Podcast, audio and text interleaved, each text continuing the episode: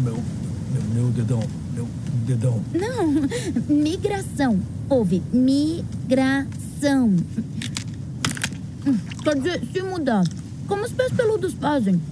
O inverno é na velha floresta. E no meio do verão vamos pro Prado do Norte catar caracóis enquanto estão Caracóis, bons. caracóis.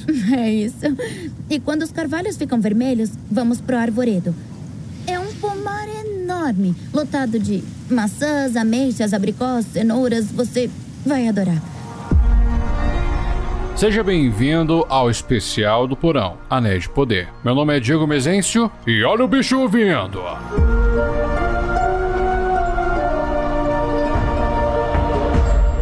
Já joga os dados da mesa, pega um pedaço de pizza e encha teu copo. Vamos falar sobre o episódio 5, Partidas.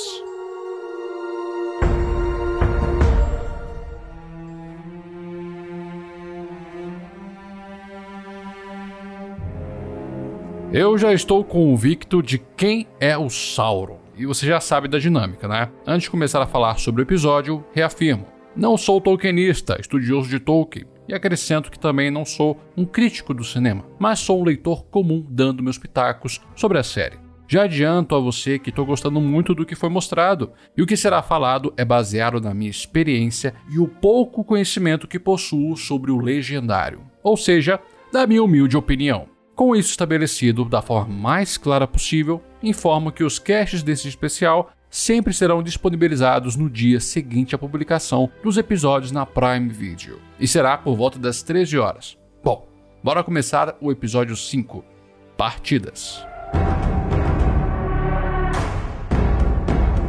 Começando o bloco sem spoiler. Wayne Chewip dirigiu este episódio e o roteirista responsável foi Justin Double. E eu acho que eles brigaram, porque esse de longe é o episódio bem fraco da série. Em alguns pontos eles se desencontraram. Deu umas engasgadas no aspecto da direção dos cortes de algumas cenas, que acontece em alguns momentos no início e quando vamos para o final, aí fica mais perceptível. Parece que os cortes foram feitos de última hora, porque é nítido ao ponto de me causar estranheza. Não chega a ser um erro de continuidade em que elementos mudam ou desaparecem, mas sim um erro de passagem de ritmo dentro da própria cena. Cortes curtos que não acrescentam em nada e longos que demoram para entregar alguma coisa. O roteiro também não ajuda.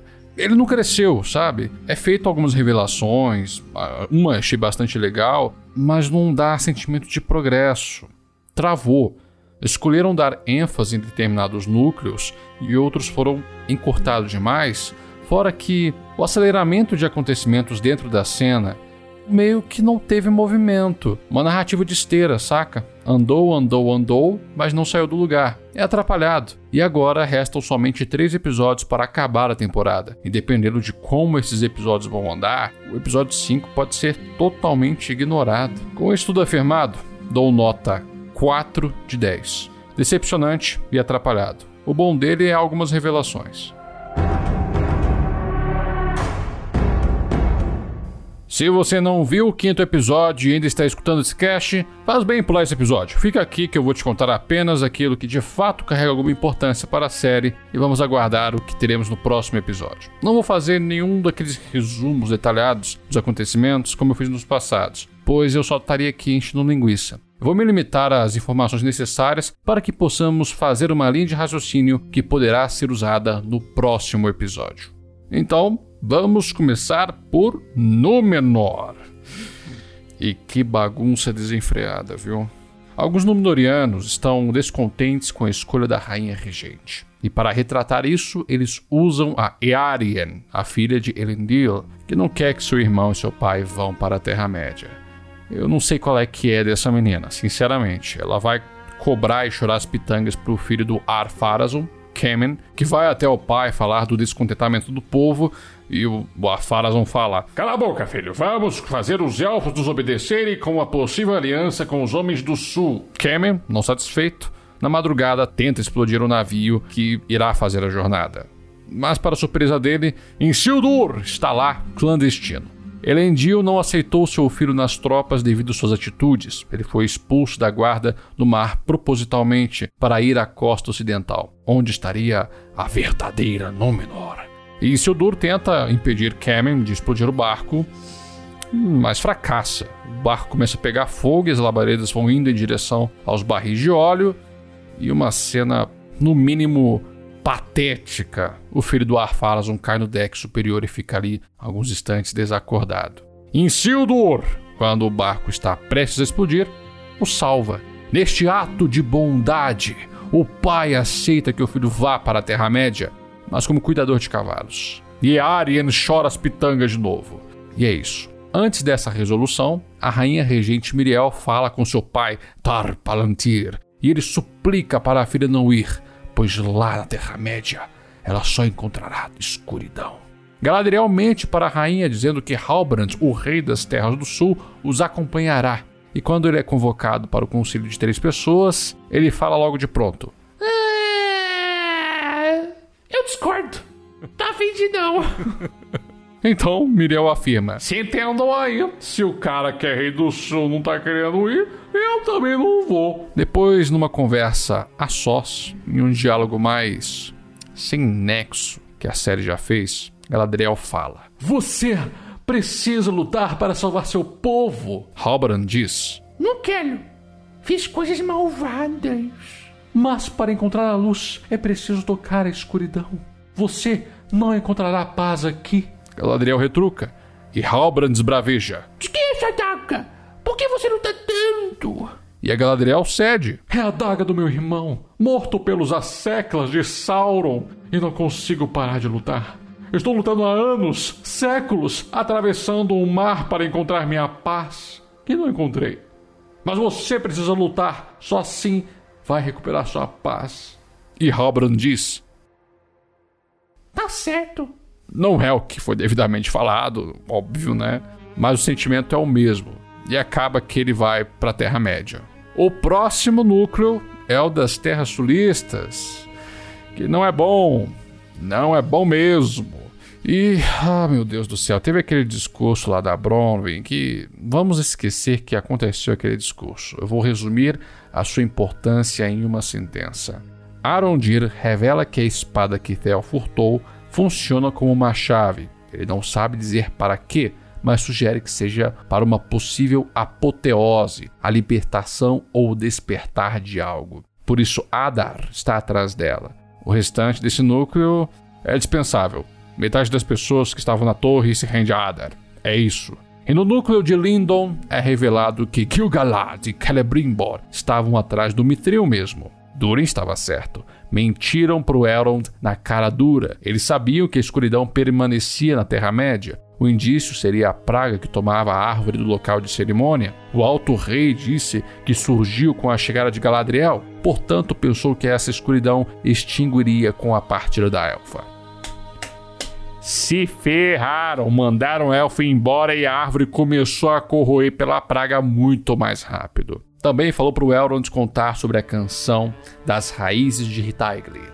É o nome em Sindarin para as Montanhas Nevoentas. E foi puro invencionismo da série. Não tem nada no legendário. O próprio Elrond afirma que é uma apócrifa, que é uma invenção, uma Silmaril que foi destruída dentro da árvore por um raio e escorreu para a rocha. Pura bobagem, mas nos concedeu uma cena muito legal, né? Eu gostaria que tivesse mais cenas assim do tipo. Ela foi para dar uma justificativa do surgimento da Mithril. Mas o melhor desse arco foi o Durin dando o migué no Gil-galad e levando a mesa de jantar para casa. Isso foi maravilhoso. E para finalizar o bloco de spoiler, sim, isso que você escutou. Já resumi todo o episódio e vou falar da parte que salva o núcleo dos pés peludos. É o núcleo que inicia o episódio e ele é muito bom. O estranho aprendendo com a Nori, interagindo com os demais pés peludos, a Papula cantando a música que vemos nos trailers e eles percorrendo o mapa, indo para o sul da Terra-média. Das noites, o estranho olha para a lua e procura a constelação que ele desenha para Nori nos primeiros episódios.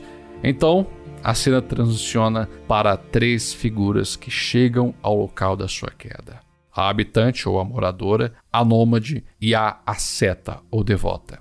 Eu pensei que elas seriam sacerdotisas de Melkor, que ficavam lá em Númenor, mas eu estou completamente enganado. São uma trindade inventada para a série, mas coisa boa não são. Esses nomes eu peguei dos créditos. E acredito que a Nômade esteja carregando uma placa circular que numa das faces está a lua e a outra está a constelação do estranho. E ali entregou. Entregou o Sauron de bandeja, pois a música que usaram para essa cena tem os mesmos acordes que a música tema de Sauron. Elas precisavam encontrá-lo e provável que seja para despertar seu verdadeiro eu. E aquela chave barra espada que está no sul será o componente que trará à tona a personalidade do servo de Melkor.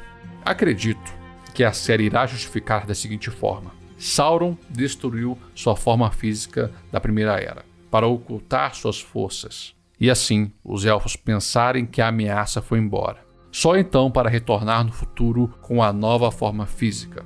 Afinal, ele é o Maia. Chama atenção quando Gandalf o Cinzento morreu lá na Sociedade do Anel lutando contra o Balrog.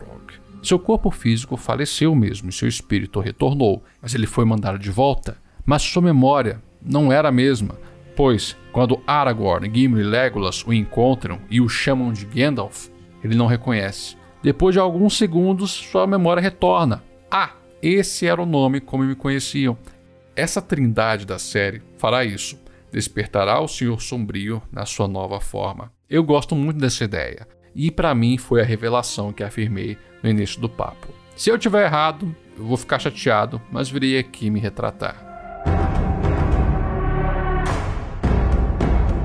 Bem, minha última afirmação cancela a teoria que compartilhei no episódio passado, de que Anatar já estaria em Eregion atentando à mente de Celebrimbor. O que levou a ir atrás de Gil-galad e aquela reunião de senhores elfos que Elrond não participou. Posso supor que a reunião foi convocada para conversarem sobre a praga que acometeu a árvore e a discussão da possível existência de Mithril em Khazad-dûm, devido à canção inventada para a série. Outra coisa que talvez os leigos não tenham entendido é que quando Waldrag chamou Adar de Sauron, ele foi para vir de fato, deu um empurrão no cara e o prensou contra o chão, pois Sauron em Quenya é abominável e o próprio não permitia que este nome fosse falado pelos orcs. Entre eles, era nomeado como o Mestre. E não há muito mais o que falar do quinto episódio que já não foi dito no bloco de spoiler. Nos próximos episódios veremos finalmente de tudo que foi construído. Agora que falta três episódios para o fim da temporada, né?